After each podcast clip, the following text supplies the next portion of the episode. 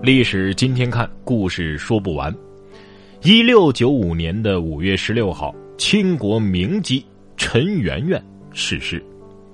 说起陈圆圆呐，人们都会想到一句话：“冲冠一怒为红颜。”这是明末清初诗人吴梅村在长诗《圆圆曲》当中骂吴三桂为了陈圆圆罔顾民族大义，率领军队降清而去，引清兵入关的诗句。就因为一个陈圆圆，中国的历史都发生了改变。一个弱女子，真有这么大的力量？靠着容貌就能对历史产生如此之大的影响？当然不是。事实上啊，所谓吴三桂冲冠一怒为红颜，只不过是政治宣传罢了。面对自己老爸老妈的生死，人家吴三桂都能淡然一笑；听到二奶被人霸占了，吴三桂就冲冠一怒。吴三桂要是真是人渣到这种境界，那还混个什么劲儿啊？只能说吴三桂其实早就有降清的打算。他既然决定降大顺，那么在返京的途中，为何还要走走停停呢？这只能说明他还在犹豫。而这个时候，他的爱妾陈圆圆被霸占的消息就成了导火索。那么问题来了。出身微寒、沦落风尘的陈圆圆究竟有何过人之处，竟然能够纠葛于崇祯皇帝、吴三桂以及李自成这三个能够决定中国命运走向的男人之间呢？陈圆圆是江苏常州人士，生于明天启末年，也就是大约一六二七年。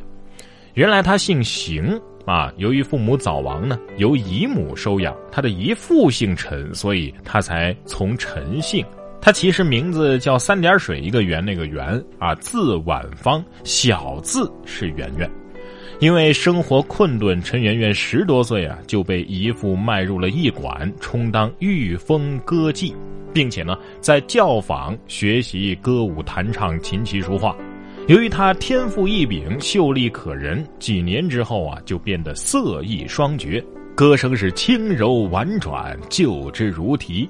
而且更难得的是能够自作词曲，比如《舞鱼词》《荷叶杯》，这都是他的作品。因而呢，他能够一时名噪江南，倾倒了无数的王孙公子，还曾经和江南才子冒辟疆啊，哎，有这么一段无果之情。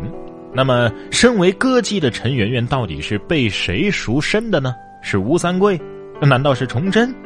都不是。赎她这个人呢，名叫田红玉啊，已经六十多岁了。哎，您听了可能要说这老东西挺好色呀，不是你想的那么回事儿。这个田红玉啊，赎陈圆圆不是为了自己，而是另有目的。这个田红玉呢，是国舅吧？啊，因为田红玉的女儿。是崇祯身边的田贵妃，而这个田红玉之所以要给陈圆圆赎身，就是为了把陈圆圆献给崇祯皇帝。哎，我说到这儿，您可能有点糊涂啊，怎么回事？这老头有病吧？他自己女儿得宠，为什么要把第一大美人陈圆圆献给崇祯，让崇祯喜欢陈圆圆，冷落自己女儿呢？哎，这就是这个老头的心机了。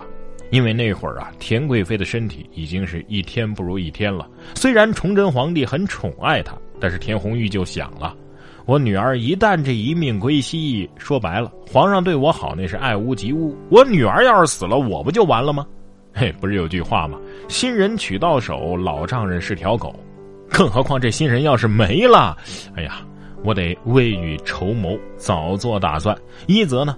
可以维护女儿，二则我别丢了我这国舅的位置啊。于是崇祯十四年，也就是公元一六四一年的秋天，田红玉回到苏州寻访正值二八嘉龄、歌舞出色、诗画俱佳、倾国倾城的陈圆圆。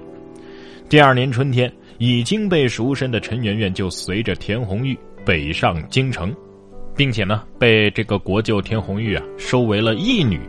经过一番调教培训之后，陈圆圆由田妃引荐进了皇宫。可是这个时候的崇祯皇帝啊，已经为国事是焦头烂额了，根本无暇顾及美色。陈圆圆在宫中盘桓了两三个月，也没能投入皇帝的怀抱，不得已只好打道回府。回到田府之后啊，他就在歌舞班当中充当歌舞姬。当时啊，明朝廷的形势已经是异常严峻了。李自成直逼京师，清兵也在东北虎视眈眈。就在这危急关头啊，朝廷下诏封吴三桂为山海关总兵，镇守天下第一关，还连带着呢启用了他已经被革职的父亲吴襄为经营提督。一时这吴家可是权倾朝野。吴三桂赴前线，京城的达官显贵就设宴为其饯行。国舅田红玉自然也不能落后啊，于是，在府中设宴款待吴总兵。席间呢，陈圆圆出来献舞，他那歌舞妙曼、国色天香的风姿啊，一下子就迷倒了吴三桂。散席之前，吴三桂悄悄地对田红玉说：“倘以圆圆送我，战乱之时，必保贵府。”田红玉自然是欣然应承。第二天，吴三桂就差人带了千两黄金呐来田府求亲。田红玉当天也把丰盛的嫁妆和陈圆圆一起送到了吴府。边关战事紧急，吴三桂举行了纳妾之礼之后，在第二天就匆匆的启程去山海关赴任。不久，李自成攻破北京城，建立了大顺王朝。留在京城的陈圆圆被闯王大将刘宗敏呐夺为侍妾，李自成同时威逼已成为俘虏的吴襄给自己儿子吴三桂写劝降信。据野史记载啊，吴三桂接到自己父亲的信之后呢，原来是打算向李自成投降的，可是听闻陈圆圆已经被闯王的部将给抢走了，顿时是火冒三丈啊，是拔剑劈案，立誓报仇。随后就发生了吴三桂延请清兵入关为其报仇的事情。睿亲王多尔衮出师入关，和李自成交战于一片石，李自成大败，清兵是紧追不舍。眼看大势已去，李闯王只得带上在京城掠夺的各种金银财宝，匆匆的向西逃去，而陈圆圆则被留在了京城。吴三桂追李自成是一直追到了山西，忽闻京师有人来报，说是在京城啊已经寻获了陈圆圆。吴三桂喜不自胜，立即停兵，在大营前搭起彩楼，旌旗箫鼓排列了三十里，并着戎装亲自迎接从京城来的陈圆圆。这个时候的多尔衮也在北京迎来了从东北过来的顺治，正式入关，建立了大清朝廷。清廷因为吴三桂开关有功，封他做了平西王，赏银万两。由此，吴三桂当初请清兵相助报仇的初衷啊，就完全变了质，不折不扣的成了开关严敌的民族叛徒。顺治十八年，也就是公元一六六二年，吴三桂用兵力从缅甸索回了南明永历皇帝。陈圆圆认为这是反清复明的大好时机呀。力劝吴三桂拥立永历帝，对清廷反戈一击。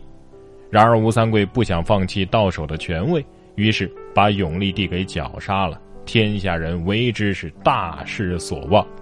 与此同时，吴三桂在割据云南之后，又从苏杭选来了不少的妙龄侍妾供其享用。陈圆圆从此就心灰意冷，脱下了华服。引入静修庵中，日夜与青灯古经为伴。后来，在吴三桂想要起兵反对康熙的这个削藩政策之前呢，陈圆圆还写信劝过吴三桂。信中是这么说的：“王于满入关之际，有天时可成，妾劝王逐胡自立，而王弃之。王于未入滇之前，有地利可据，妾请奉明寺以光复故国。”助荆襄而联合天下，而王治之。多尔衮蹂躏百姓，屠杀汉族，民怨丛兴，有人何可赖？妾损王则明死而图大事，而王护之。言至今日，清机已故，乃欲以终漏垂暮之年，当北方虎狼之众，甘心为胜负难料之事，以重患于子孙。非计也。然而，这封颇有见地的信，吴三桂仍然是没有理睬。康熙十九年，也就是公元一六八一年，清军攻破了昆明城。有人说陈圆圆是投了城北的莲花池而死，也有人说陈圆圆趁乱逃出，不知所终。尽管陈圆圆曾经委身于三个能够决定中国命运的男人，但是这大都是野史的记载，正史对于陈圆圆的评价并不多。大都呢跟吴三桂联系在一起，归于红颜祸水呀、倾国倾城啊之类的。其实啊，一个曾经沦落风尘的弱女子，哪有什么主宰自己命运的能力？更谈不上改变历史。倾国倾城，这不是她的过错呀。把美人误国、红颜祸水的历史责任强加在一个不能主宰自己命运的弱女子身上，实在是人们的偏颇。与误会。